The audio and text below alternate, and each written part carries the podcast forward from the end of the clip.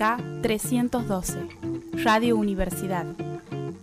Transmite desde sus estudios, ubicados en Avenida Belgrano 1912, en la sede central de la Universidad Nacional de Santiago del Estero.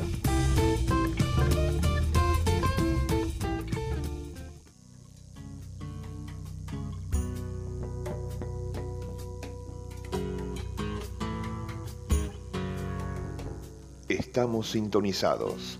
Ya llega Hablemos de Justicia, temporada 2023, con la conducción de Álvaro Rodríguez Montesinos, el doctor Héctor José María Salomón y la participación especial del doctor Eduardo Yugdar.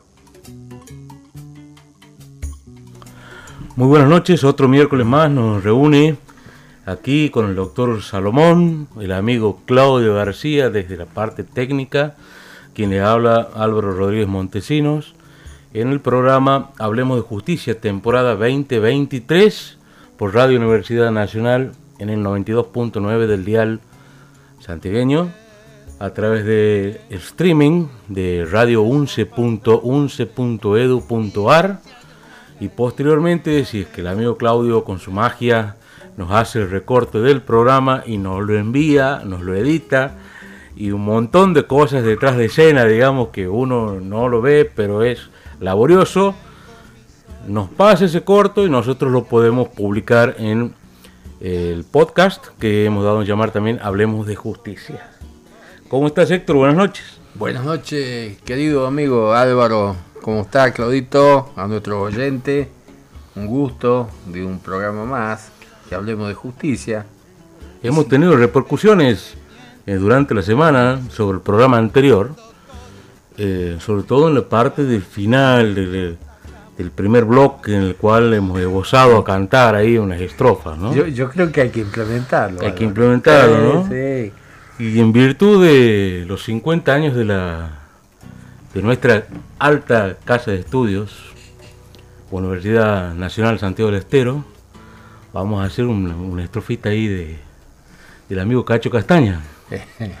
Voy camino a los 50, punto y coma de la vida, sin pensar, sin darme cuenta, cerca del punto final, esquivando los espejos que antes fueron mi alegría, y hoy los miro desde lejos para poderme peinar. Y bueno, después. Qué grande, Con razón, Claudio lo invita a usted, ¿no?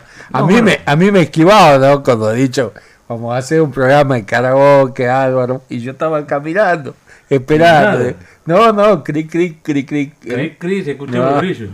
Bueno, parece que bueno, uno tiene un pasado con historias tormentosas citando los cachos castaña. que bueno, uno se divirtió mucho y andó por varios bares, se ha conocido en los bares. Este, obviamente en otras épocas le decían borracho, en otras épocas le dicen músico. Yo ni siquiera eso, no, nada más que este, un fan de la música y nada más. Eh, ojalá fuese músico en serio. Qué, vida diferente hubiese tenido. Seguramente revolcaba en algún lado, con la guitarra al hombro, seguro. Yo, vos es una deuda pendiente, ¿no? Vos sabés que a mí me, me encanta el folclore, la música, especialmente la música. la música toda, pero el folclore en especial. Y yo decía, cuando estudiaba, que aprendí a tocar la guitarra. La verdad que el día que me recibí agradecí que nunca aprendí a tocar la guitarra, porque si no, no sé si me recibía tan rápido. Sí, es muy probable. Me contaba vos que tenías este, unos compañeros que se habían recibido unos días antes y era difícil sacarlo, digamos, de esa fiesta como maestro, tengo que seguir estudiando, que me toca rendir final. Y bueno, esto es así. Esto es así. Volviendo, 50 años de la Universidad Nacional de Santiago del Estero, el 10 de mayo. El 10. Se cumplen los 50 años, el 9 tenemos la gala, el Teatro 25 de mayo, si no me equivoco. Este, pero bueno, vamos a ver este, seguramente va a haber más información en todos los medios periodísticos locales. Mm. Escuchen también, por favor, la Radio Universidad para enterarse Obvio. de toda la agenda preparada por la Universidad Nacional para estos festejos. 50 años no se cumplen todos los días. No, no, 60 tampoco. 60 tampoco. El doctor Salomón ha cumplido 60 años el domingo. y hemos festejado como corresponde. Hemos hecho, sí, una había champancitos, había algunos vinitos, había un asadito importante. Hay, hay, más de reserva, Alvarito, donde usted quiera, pase. Pasamos como quien este ver si nos animamos. y tímido nosotros. Así que bueno, esto es lindo, che, cuando uno cumple años y sigue festejando todo el mes, ¿no? Sí. Está bueno eso. Este, y algo así lo está haciendo nuestra querida universidad. Tiene un programa de festejos interesantísimo. Yo, yo le conté que escuché un coro que me encantó, que se estaba preparando especialmente para esa, para esa ocasión. Y bueno, espero que nos pasen pronto todos y nos, nos integren a los festejos porque estamos ahí ansiosos, ¿no? Nosotros vamos a estar... Al, amigo Ernesto, ¿eh? Nosotros vamos a estar ahí primera fila, olvídate, aplaudiendo como quien celebrar algo. Nosotros nos gusta celebrar. Así es, así es. Institucionalmente la verdad que es un gran logro, ¿no? Eh, para nuestra Universidad de Santiago del Estero, 50 años Macana, y cómo ha crecido la universidad, cómo va creciendo, ampliando sus carreras, cómo va este, ampliando sus propias facultades, ¿no?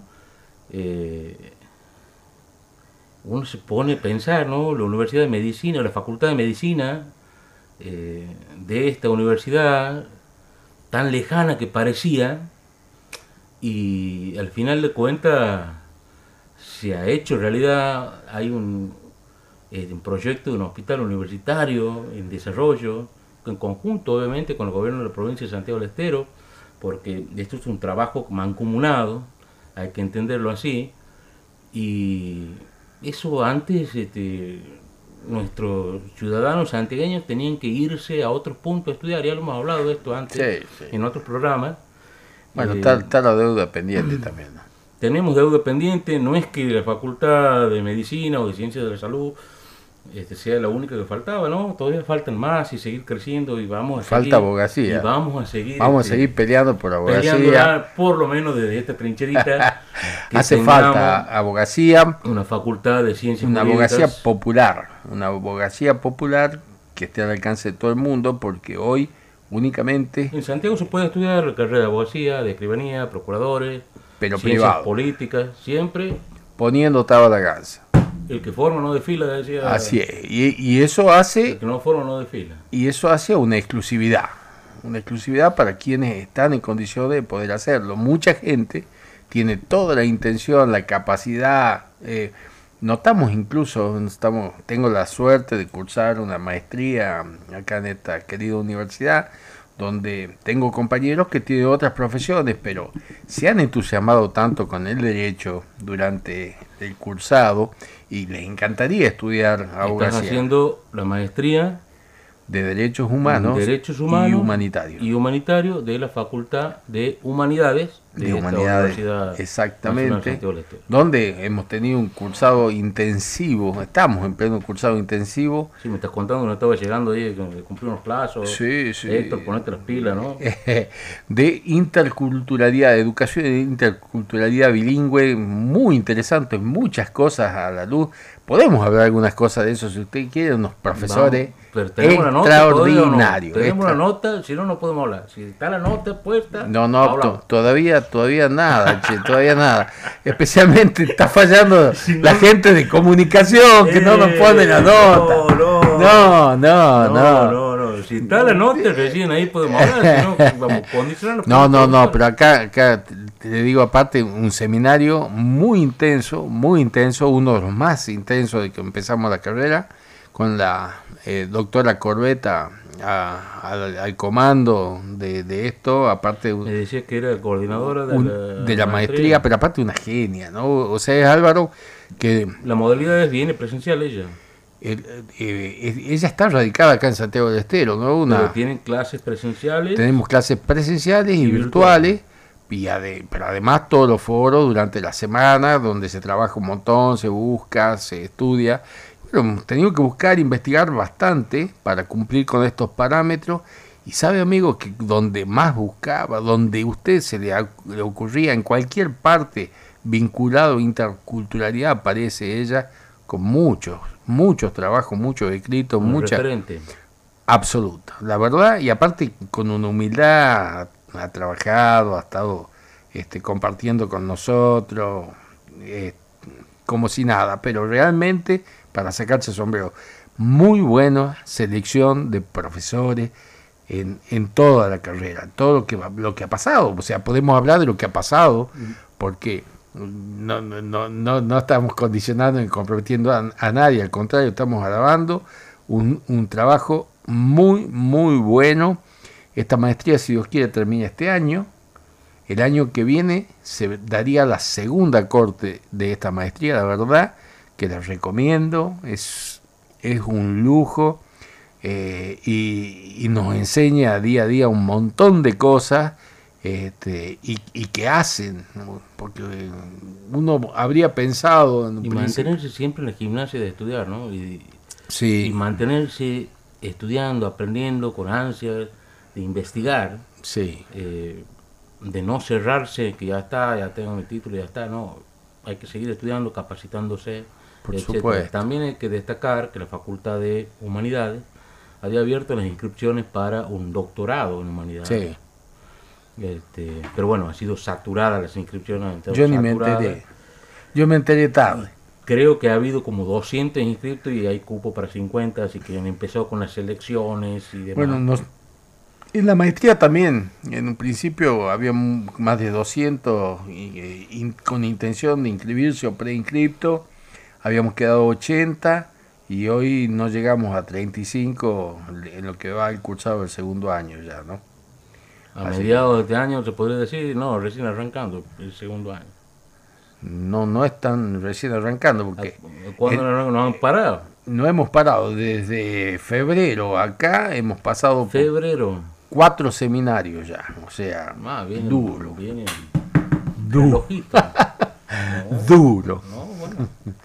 Esto es así, los muchachos de la facultad son tremendos. Así que, pero bueno, duro pero contento. Aparte, se, se ha hecho un, un, equipo de compañeros y compañeras. Eso es lo más valorable, ¿no? Este, realmente un, un lujo. De, de diversas profesiones. De, personas. De miradas. Claro, por supuesto. Cada, cada vez aprendemos más cosas. Diferentes personalidades también. Obvio. Que uno se va entendiendo, comprendiendo. Al principio capaz que ir al oeste y después de repente te van a abrazar el segundo año.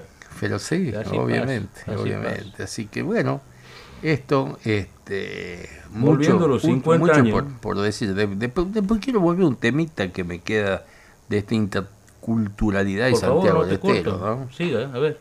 Mire, concretamente, yo el día que llegué a Santiago empecé esta maestría, eh, yo vengo de, de la provincia de Salta, soy un salteño renegado. Este, pero hay cosas del norte. Del norte, del de, norte Salta. de Salta, que ya es norte, ¿no? Ya sé ya hace tres años que estoy acá en Santiago, así que ya, ya, ya soy bastante arraigado. Tres años residiendo. Residiendo. Y viniendo no, no, habitualmente no. a ejercer la matrícula. No, hace más de 18. Claro, ¿quién te va a decir?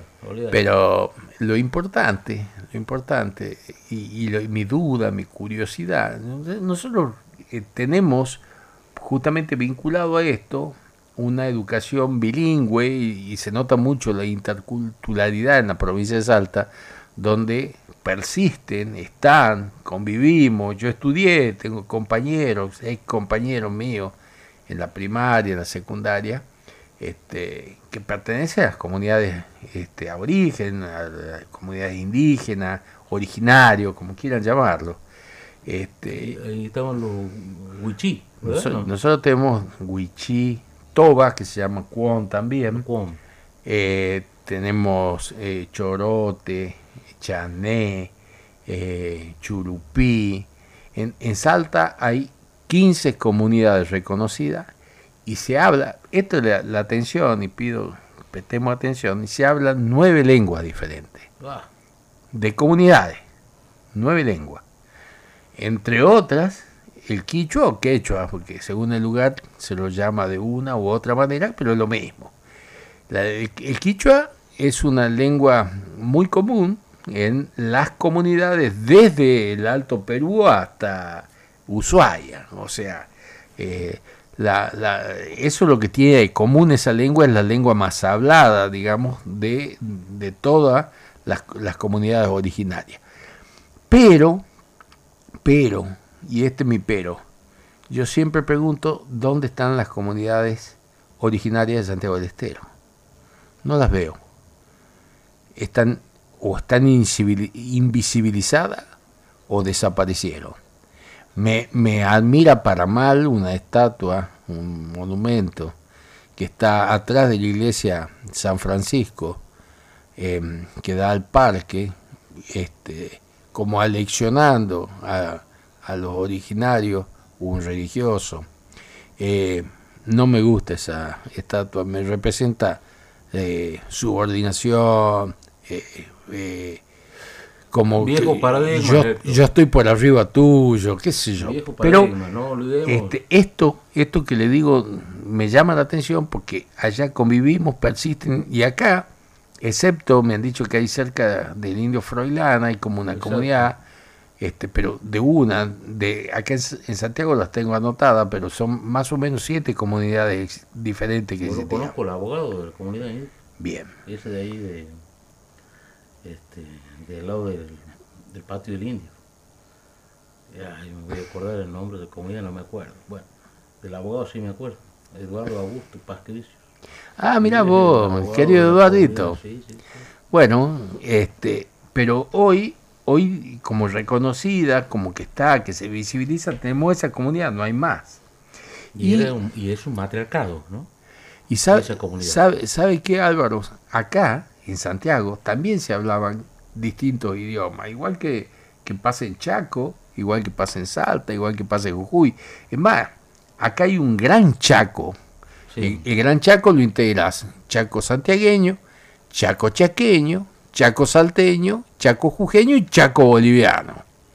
Todo ese gran Chaco estaba compuesto por, por originarios. Este, y esos originarios persisten en otro lado y no en Santiago del Estero. ¿Entiendes? Y cada una de estas, insisto, tiene una lengua diferente y acá es como que únicamente ha quedado el quichua. No hay más nada.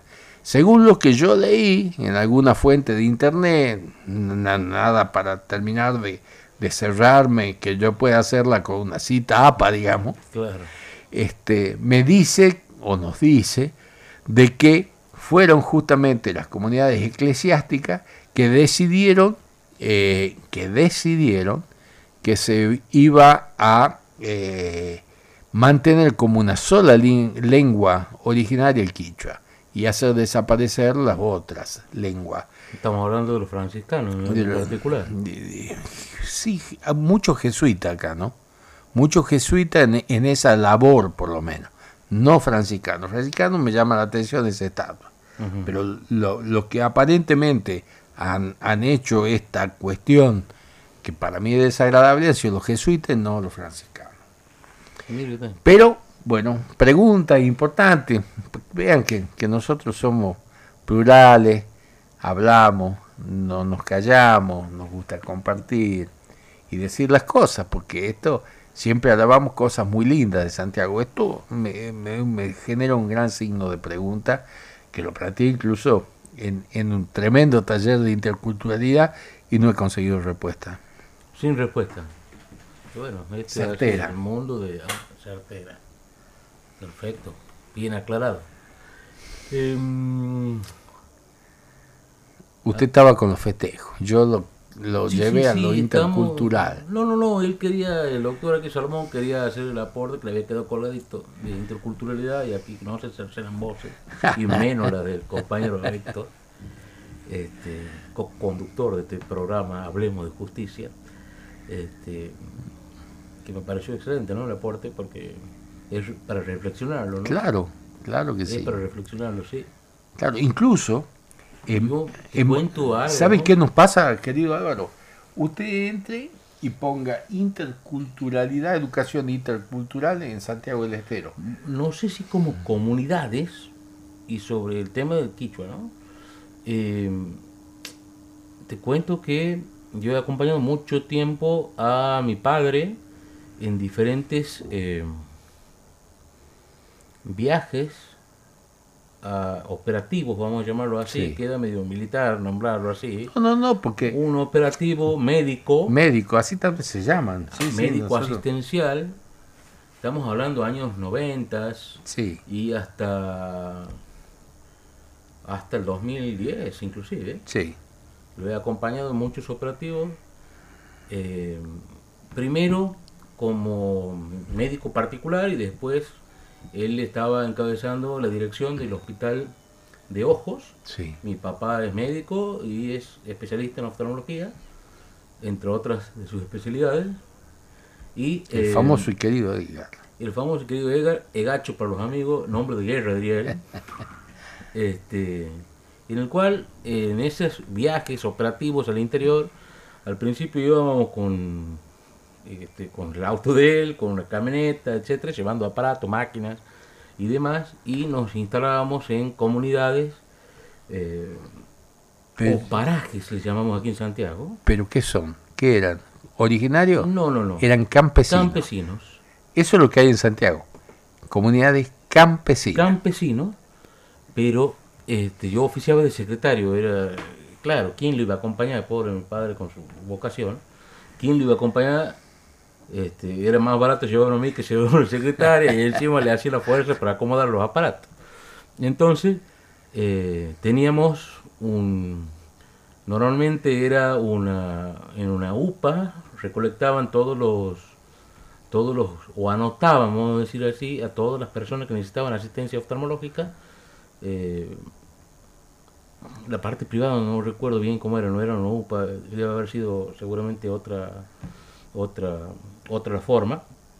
Pero lo último, con el viaje en el, en el hospital, iban a la UPA, se los anotaba. U- UPA es una unidad primaria de atención. eh, se anotaban este, todos los nombres de las personas y se iban al operativo de uno, dos o tres días y se hacía un estudio completo de la visión. Eh, en ese estudio completo era desde fondo de ojo, lente, eh, sé yo, todos esos estudios que hacen los oftalmólogos. Sí, sí.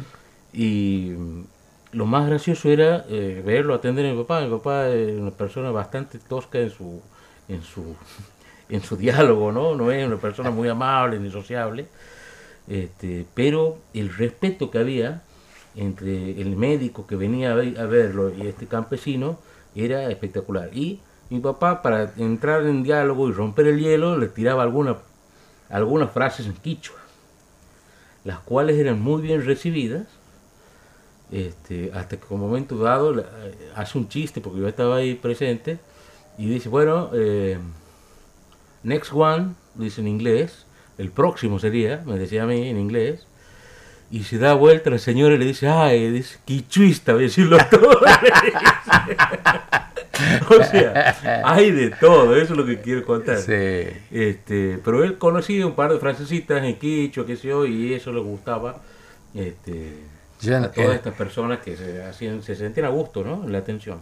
No, por supuesto. No, aparte la- gente del campo o, o, o- o pueblo originario. Tenía un paciente ahí sobre la ruta que era muy gracioso, le llevaba, mi papá es bastante foico, no le gusta, le- si no es procesado de industria no come, Claro. no le gusta, y este le llevaba... Muy agradecido, agradecido, llevaba algo, le, llevaba, le llevaba el cabrito, el lechón, Claro.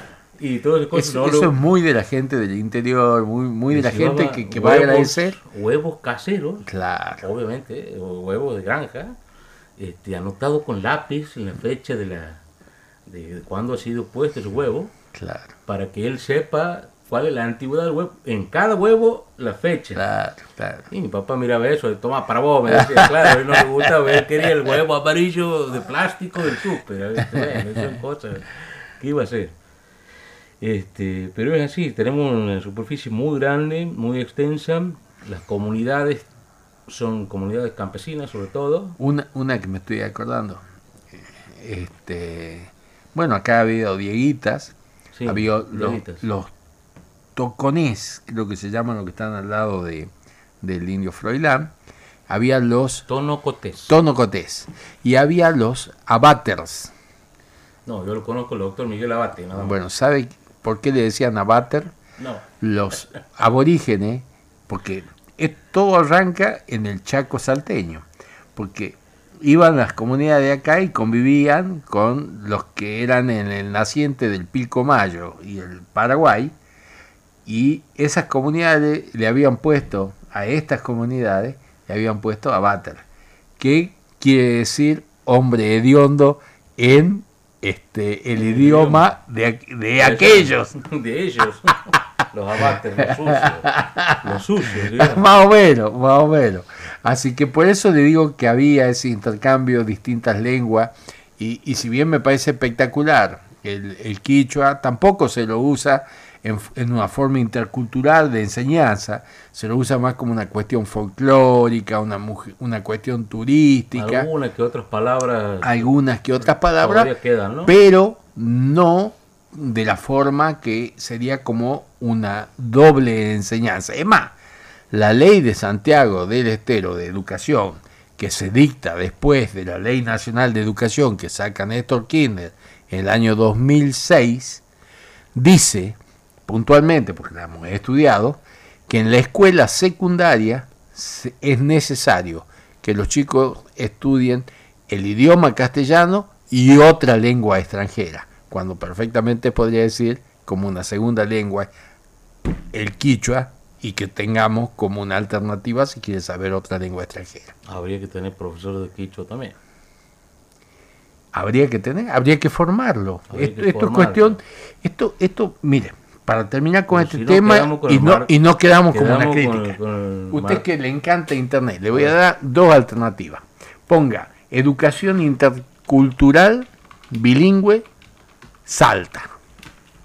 Y se le mire que yo no soy ni alabo ni me gusta cómo actúa el gobierno de la provincia de Salta. ¿eh? muy últimamente. Pero usted si abre eso, va a ver que se le va a abrir una pantalla. Edusalta.gov. Bien. Y ahí usted va a ver de que hay. ¿Qué se ha hecho? Los, distintos con este, formación docente que se da, porque eso que usted me está diciendo es cómo formar los docentes. Se le enseña a los docentes. ahora me estoy queriendo acordar con los medidos de la ciudad judicial ahí en, en Tartagal. Sí. estaban los cartelitos. Con, con, nadie sabe qué decían los cartelitos, ¿no? Se no estaba traducido. Exactamente. o sea, pues, teníamos que ser Baño y abajo decía la, palabra en, en, en Wichi. En Wichi, y si no decía baño arriba nadie entendía qué Exactamente, exactamente. exactamente. Y, sala de audiencia número uno. Exactamente, juzgado civil uno y en, y en idioma, pero es ahí no, con eso no es suficiente. Eso no es todo. No, no, eso, eso, un, eso es como una muestrita, una, foto. si, bueno, usted, si usted ve esto, ahí le va a mostrar cómo, se, cómo se da en, en el, digamos, la interculturalidad y en la cuestión bilingüe en la provincia de Salta, que también pasa en, en Formosa, que ha sido la pionera, y en Chaco, como puntual, este, donde más se ha trabajado esto. Acá, en la provincia de Santiago del Estero, es casi como una deuda pendiente. Bueno, muchachos de la maestría lo tienen Héctor, como verán, todavía en el tema por favor póngale la nota, doctor Ernesto Pico, así ya lo sacamos ya, porque está muy, este, muy enfocado el tipo todavía, evidentemente le ha gustado la temática. Este, si te parece bien, Héctor, vamos a una primera pausa que nos ha comido 30 minutos de tiempo. Este, charla de introductoria. Este, hablando de los 50 años los últimos, terminamos hablando de interculturalidad.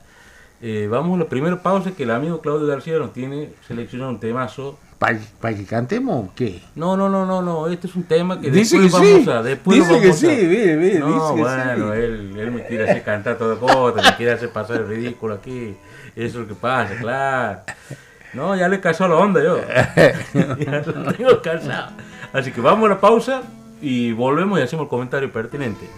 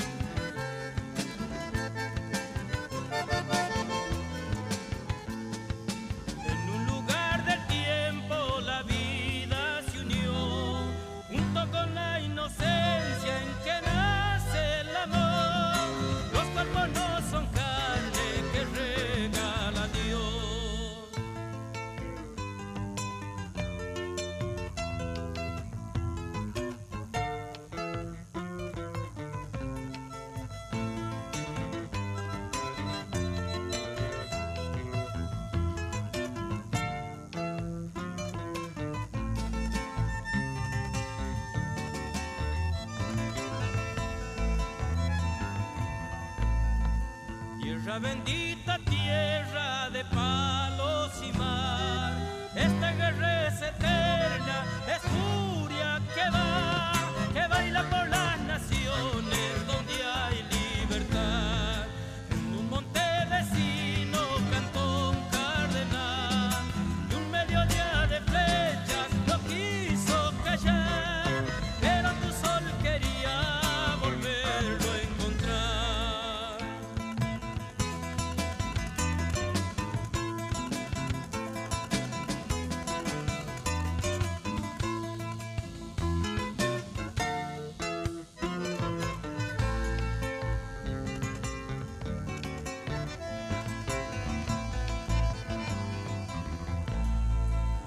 las calles florece una juventud que busca su futuro. ¿Dónde está tu amor? Mi rebelión te canta lo que me faltó.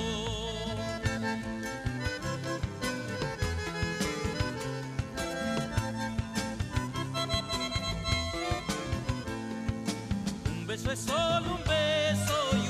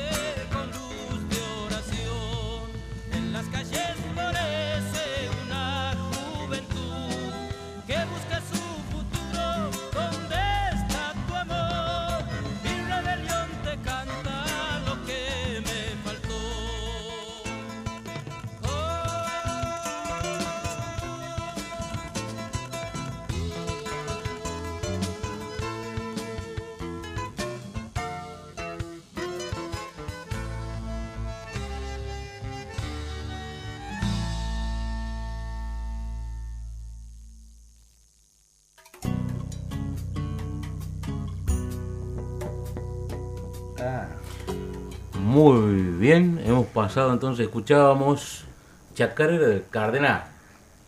¿Qué tal ese tema que nos ¿Qué regaló Claudio? Pascual? No, Claudito, se porta ahí. No cualquiera elige ese- esos temas así como para matizar este programa de radio. Estamos en Hablemos de Justicia por Radio Universidad Nacional Santiago del Estero, a través del 92.9 del dial, radio 11.11.edu.ar en el streaming y posteriormente en el podcast Hablemos de Justicia en lo que sería la temporada 2023. Por todos lados nos pueden escuchar. Por donde quieran. Qué bárbaro, ¿no? Tecnología. Le damos todas las alternativas. ¿ah? La verdad que un primer bloque muy interesante en el cual hemos pasado desde el aniversario pronto, el pronto e inminente La semana que viene. 50 aniversario de Semana que esta viene. querida Universidad Nacional de Santiago del Estero, con muchísimos méritos, Así es. sigue creciendo y creciendo, que eso no quiere decir que hasta aquí llegamos, ¿no? De aquí seguimos nosotros No, creciendo y vamos a seguir obvio. pechando y queremos nosotros desde aquí, desde el programa Hablemos de Justicia, Pedimos. la formación, ya vamos a ver si presenta un proyecto de ley, algo, ¿no? Ya, claro, completo va a ser. Para que se trate Vamos la derecho. pop- creación de la Facultad nacional y popular. Nacional y Popular de, La Facultad de Derecho de Derecho de la UNCE. de esta universidad. Ojalá, ojalá tengamos suerte, se alineen los chakras para- y los planetas. Así este salga adelante, sería excelente. Dios te oiga, dijo un amigo de Wilmer. Este, la verdad que sería brutal. Y, y muy aprovechado ¿no? por la sociedad santiagueña y alrededores. Va a tener eso no me cabe duda, una repercusión extraordinaria. Y además, eh, no, no, el estudiar derecho, sin desmerecer otras carreras, eh, primero es la carrera más popular. Eh, de ahí viene el, el, famoso dicho, será lo que debe ser o será abogado. Yo le agrego, si puede. Hay que sentarse. pero, eh, a eso viene porque estudian mucho, digamos eso. Y segundo, no tener las limitaciones como por ejemplo tiene medicina en cuanto a lo edilicio, por la práctica y todo demás. O sea, se puede hacer incluso hoy un trabajo un poco online, un poco presencial, o sea, se puede hacer todo un trabajo diferenciado. con la experiencia que estás teniendo a través de la maestría, estás viendo que esta Universidad Nacional se maneja muy bien con las plataformas virtuales, ¿no? Hay gente atrás manejando esas plataformas virtuales eh, de e-learning, como se dice, este, y le llevan impecablemente bien. Tiene todo un trabajo atrás que no se lo nota, pero es un trabajo muy importante de los empleados, de, seguramente no docentes y docentes de esta universidad, y podría aprovecharse este, esta plataforma de e-learning para poder eh, abordar la creación de esta universidad, o perdón, de esta facultad de Derecho en por lo menos los primeros años algo más abierto. Eh, estamos hablando de que no sé cuántos inscritos. Ah, hay, gente, hay gente brillante. Por ejemplo, me, permite que la salude a la secretaria de, nuestra maestría que me mandó un saludo para el día de mi cumpleaños. Florencia de Marco, lo conozco, Florencia. En la, en la plataforma, si usted puede ver ahí. Hemos trabajado nosotros con Florencia. Este, Entonces, con personas como ella, ¿cómo no vamos a lograr? Hemos trabajado con Florencia, pobrecita, porque yo le he dado muchos dolores de cabeza, porque no, no le entendí el principio, después ya lo logró entender y después me he vuelto a marear. Bueno, pasa que en el módulo 8 de esa maestría ha sido bien complicado para, este, para armarlo. Este, pero bueno, aquí veo un saludo dentro de, mira, de la misma plataforma. Un abrazo inmenso para todos y feliz cumpleaños para Héctor. ¿Qué tal? Ah? El tipo privilegiado. Un saludo de la, jefa. Así que bueno. Muy bien. Pero bueno, esas plataformas son una gran herramienta para el inicio de esta, de esta facultad. Sería muy lindo. Conociendo las otras facultades privadas online, lo que tiene la UNCE es altamente superior para poder llevarlo a cabo. Por ejemplo, yo he conocido la sede eh, Suncho Corral del siglo XXI. ¿Sabe dónde queda Suncho Corral usted? Sí. ¿A qué distancia? Eh, exacta la distancia, ¿no? Más o menos. 100 kilómetros. Sí, cerquita. Más o menos. 100 kilómetros de aquí de la ah, ciudad de Santiago del Estero. No es tan lejos, va por el 34, dobla un poquito a la izquierda. En Tahuada creo que se dobla. Este, y llega ahí. ¿Sabe cuántas computadoras? ¿Cómo es el, la sede? De lo que la Una pieza más chica que esta. La Universidad del Siglo XXI da en llamar CAU, creo que se llama. CAU. CAU. Que es Centro de Aprendizaje Universitario. Yo le digo sede porque así me sale. Este, creo que es creo que es una habitación más chica que el estudio de la radio. Sí, sí. Con cuatro computadoras. Era en ese momento, no estaba iniciándose, capaz que ha cambiado. Eh, y tenía en la parte de adelante una pequeña sede administrativa, como un escritorio de un secretario recepcionista, vamos a llamarlo así. A mí me ha tocado ir a trabajar, a hacerle la instalación de redes, entonces eh, trabajaba en eso, en hacerle todo el tendido de red y demás eh, para que pueda salir adelante. Y una conexión a internet, eso era todo. Así es. Pintura, cartelito y seguramente un montón de normativa extra, ¿no? Que, obvio, obvio. No estamos diciendo ni nada. No, no, para nada, pero ¿qué queremos? Pero lo que queremos llegar es a la infraestructura que se necesita y sobre todo para una carrera como derecho que no tiene las limitaciones que estabas contando vos antes de, por ejemplo, la Facultad de Medicina. Exactamente. Este, la pucha, estamos ahí, estamos en ondazo, diría mi papá, estamos ahí cerquita. Así es. Es cuestión de voluntad que se alineen los planetas y esto se pueda llevar adelante. Y tener el proyecto en la mano. ya lo tenemos. Bueno, ya, lo, tenemos porque Este, la, gente que hizo esto en Jujuy nos lo mandó, lo tenemos en la mano. Jujuy ha, sido aprobada la creación de, la facultad, de Derecho. ¿En qué año? Este, este año, Este año, claro. O sea, que es factible, factible, no somos delirantes, tan delirantes por lo menos. Eh, delirantes somos, pero, en esto no tanto. Eh, lamentablemente, este programa se nos ha ido mucho en, en hablar y llevarlo muy fluido. Mirá la hora que es, 21.45. No tenemos tiempo para abordar lo que queríamos abordar al comienzo del programa, que queríamos tratar sobre el Día Internacional de los Trabajadores, ¿no? Así es. Queríamos no dejarlo pasar. El día lunes pasado, lunes primero de mayo. Bueno, algo hemos eh, dicho en el programa anterior también. Algo hemos mencionado en el programa anterior. Eh, se ha celebrado el Día Internacional de los Trabajadores. Eh, muchos lo hemos celebrado con una sopita nada más, porque venimos un fin de semana extra large. Y otros han celebrado más como corresponde, con un buen locro, una buena empanada, mucho folclore, vino, festejos, reuniones grupales entre compañeros de trabajo. Eh, pero al margen de esos festejos, yo quisiera que destaquemos eh, a qué se debe, cuál es la historia de por qué el primero de mayo. Bueno, acá tenemos un gran profesor. ¿Qué es lo que celebramos? Bueno, le voy a contar, vamos, ya que tocó el tema de celebrar, le voy a contar, tenemos un, un profesor de Derecho Laboral, un capo, ¿no? Ackerman, conocidísimo.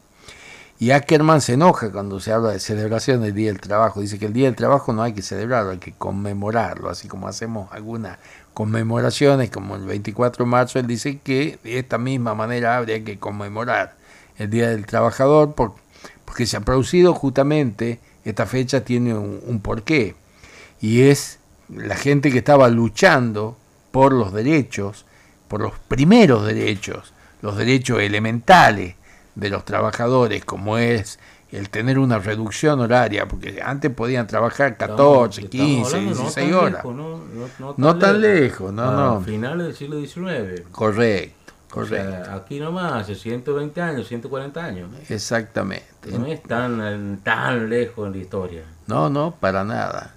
Entonces, esta... de 16 horas. 16 horas, 16 horas, y, y algunos con, con, con, inhalando, por ejemplo, el que trabajaba en una imprenta, inhalando la, la, tinta y con la afección pulmonar que eso producía y un montón de cosas.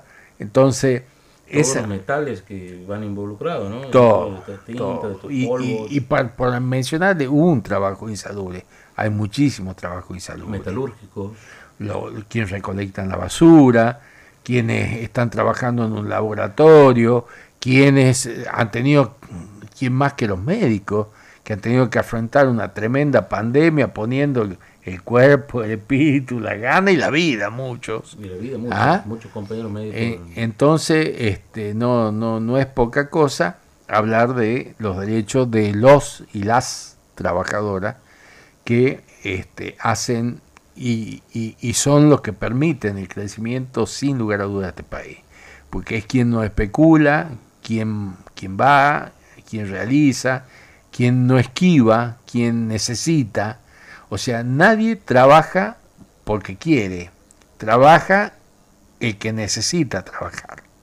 El que tiene mucha plata puede decir yo no trabajo y no pasa nada. Va a tener cómo seguir viviendo, va a tener cómo determinarse su paseo o no, pero va a poder disponer él de hacer lo que quiera. No tiene quien le diga qué tenés que hacer. En cambio, lo que tenemos que trabajar, nos sometemos a la dirección de alguien, nos sometemos a un horario determinado, nos sometemos a indicaciones, nuestro usted si se le antoja decir mañana me tengo ganas de irme a pasear, no puede porque usted tiene un compromiso con su trabajo y a menos que sean vacaciones o que tenga unos días que no se ha tomado y lo pueda tomar y pedirlo y esperar que se lo aprueben. Pero todo regulado, ¿no? Todo regulado. O sea, acá el, el laburante y la laburante tiene condicionado su vida por un trabajo. Y no porque quiere, sino porque lo necesita. Nadie trabaja porque quiere. ¿Eh?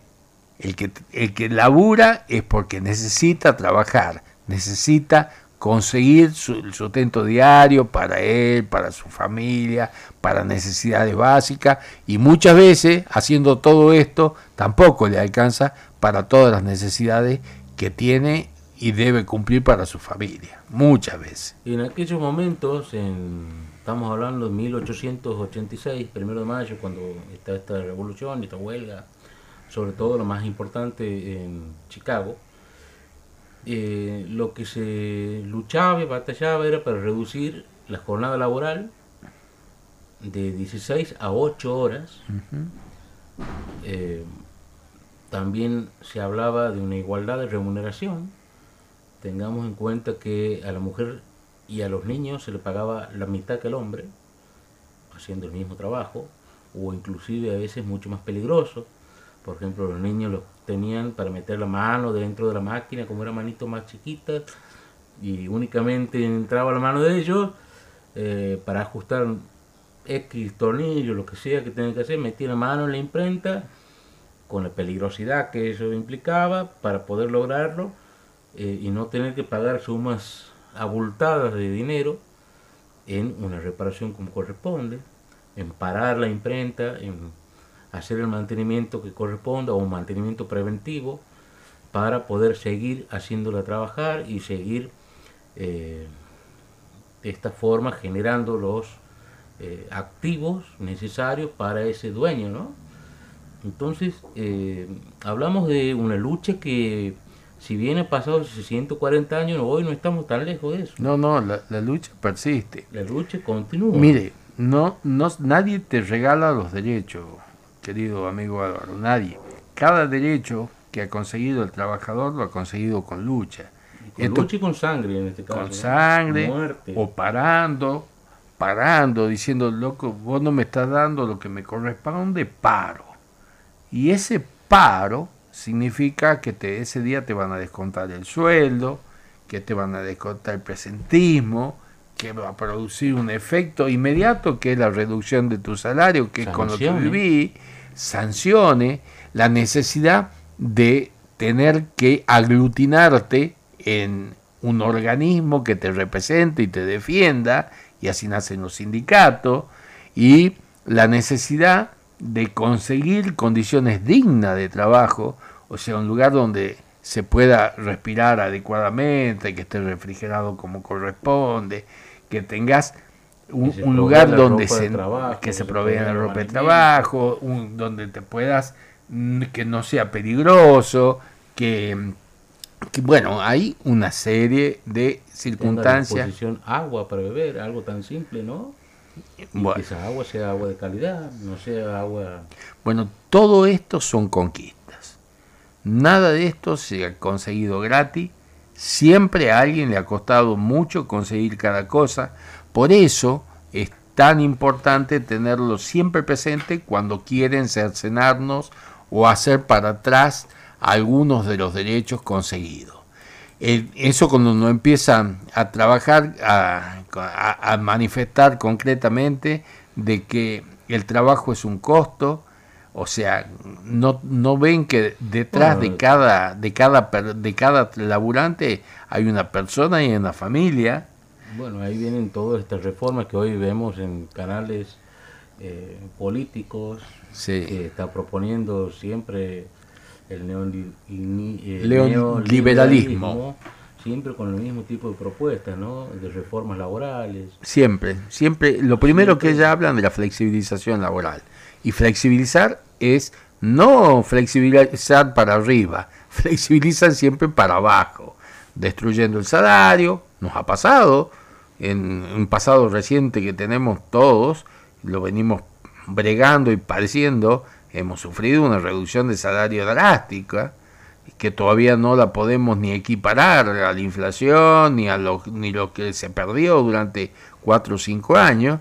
Este, bueno, es esto eh, una, una lucha constante que la dan los trabajadores y las trabajadoras, por eso es importante eh, también instituciones como los sindicatos que defienden el derecho de los trabajadores, sindicatos que trabajan realmente en serio, bregando por esto, buscando las mejores condiciones, porque si, si cada vez que un trabajador ha querido hacer la lucha por sí mismo y solo, seguramente ha terminado eh, discutiendo, como decía este, este profesor Ackerman, maravilloso, ¿no? Dice, a ver, ¿con qué discute el trabajador? Álvaro, piense, ¿con qué discute? ¿Con qué discute? El ¿Con qué trabajador. herramienta? ¿Con qué discute? Con la puerta. Ah, sí. Si no te gusta, que tener la puerta, le Sí, decía. sí, tal ¿Ah? cual. Si no te gusta, levántate. este. ¿Me entendés?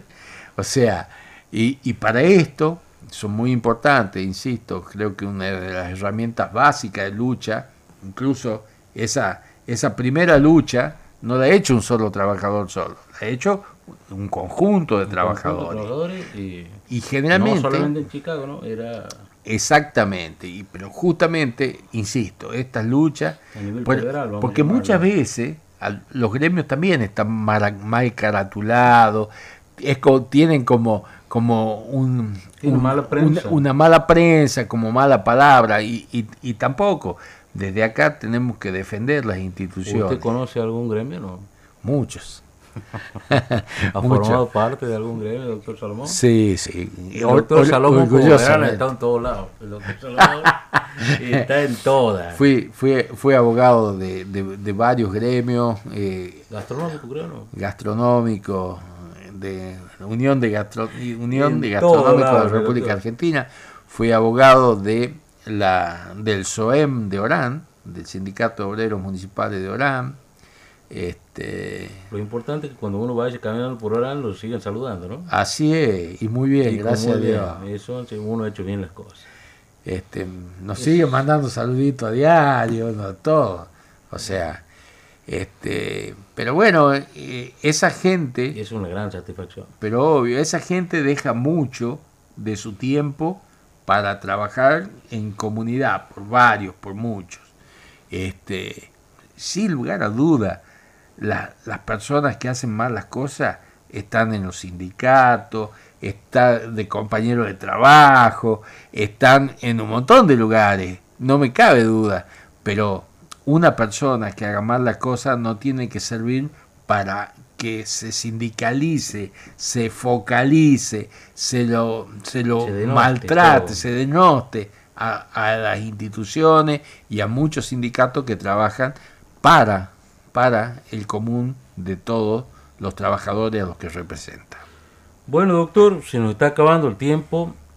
Eh, la verdad que estaría lindo escuchar otro tema folclórico, pero ya no hay, no hay tiempo. No, no va a dar espacio. No ni- nos da tiempo, no nos da tiempo, se nos ha comido no el sé, reloj. ¿Será que cerramos con rally, esa Mm. zambita y acuarela? Eso va a eh? depender ¿Cómo- aquí de Claudio, ¿Cómo me creo está que- gustando cada vez más esa zamba? No se sabe, no, no, Eh, bueno. Este, lo que yo sí te puedo contar es que el próximo miércoles 10 es el aniversario de la eh, justo. Justo miércoles justo nos 10, toca, así che. que nos toca. Más vale que vengamos con todas las pilas, salvo que nos digan, no, muchachos, el, por aniversario cerramos la radio, no sabemos de parte, calculo que. calculo- ¿Está abierta la radio, Claudio? No sabe. Sí, Está abierta, listo, está, vamos entonces. estar a plantando contarle- bandera. No, nosotros vamos a contar todo el transcurso, todos los festejos, por dónde han andado nuestras autoridades. Y bueno, algo habrá que brindar. Vamos a ver si es que, si es que nos mandan un sanguchito o algo. De los festejos, digo, ¿no? claro, ya que estamos, pidamos. Y otra cosa que me llamó mucho la atención entrando hoy eh, a mm, la sede de la universidad es que viste un cartel Eso también. de Drácula el musical. En La de- junio. la despedida final. El jueves 22 de junio, es decir, falta un mes y medio, en el Paraninfo, es El- decir, aquí el abajo, Pepe. aquí abajo de este radio, en planta baja, en el Paraninfo de la Universidad Nacional de Santiago del Estero. Eh, las entradas se pueden conseguir en el Teatro 25 de Mayo y a través de Norte Ticket. Es una Bien. gira 2023. Pepe Cibrián, Ángel Mahler. Qué bueno. Espectacular para venir a Qué ver, bueno, ¿no? realmente. No sé cómo, cuánto será el costo, cómo será, pero Ni yo te aseguro que viniendo aquí al Debe ser. Paraninfo debe ser es- popular. Es seguramente, no, al margen de popular, va a tener un muy buen show porque el escenario que tiene, Es muy las bueno, tablas che, no- del Paraninfo no lo- no lo- enorme. No, no, no he tenido la. Ahora vamos a pasar de salida, lo vamos a ver si podemos pispear. Bueno, este, sí que está abierto. Pero eh, lo interesante es que es una linda acústica, lindo, lindo escenario y me encanta que haya este, estas obras teatrales, ¿no? aunque en este caso, bueno, sea este, paga. Eh, vamos a ir despidiéndonos. bueno. Hemos llegado al final de Hablemos de Justicia, temporada 2023, este miércoles 3 de mayo y volveremos el próximo miércoles 10 contando todas las novedades de los festejos de los 50 aniversarios de radio, eh, perdón, de la Universidad Nacional a través de esta radio Universidad Nacional. Eh, a continuación, transmitiendo realidades, como todos los miércoles a las 22, Marcela Castillo, Luisa Paz, Morena Lescano y Chillo 22. Será hasta el próximo miércoles, Héctor. Saludos, Claudio. Nos vemos, muchas gracias.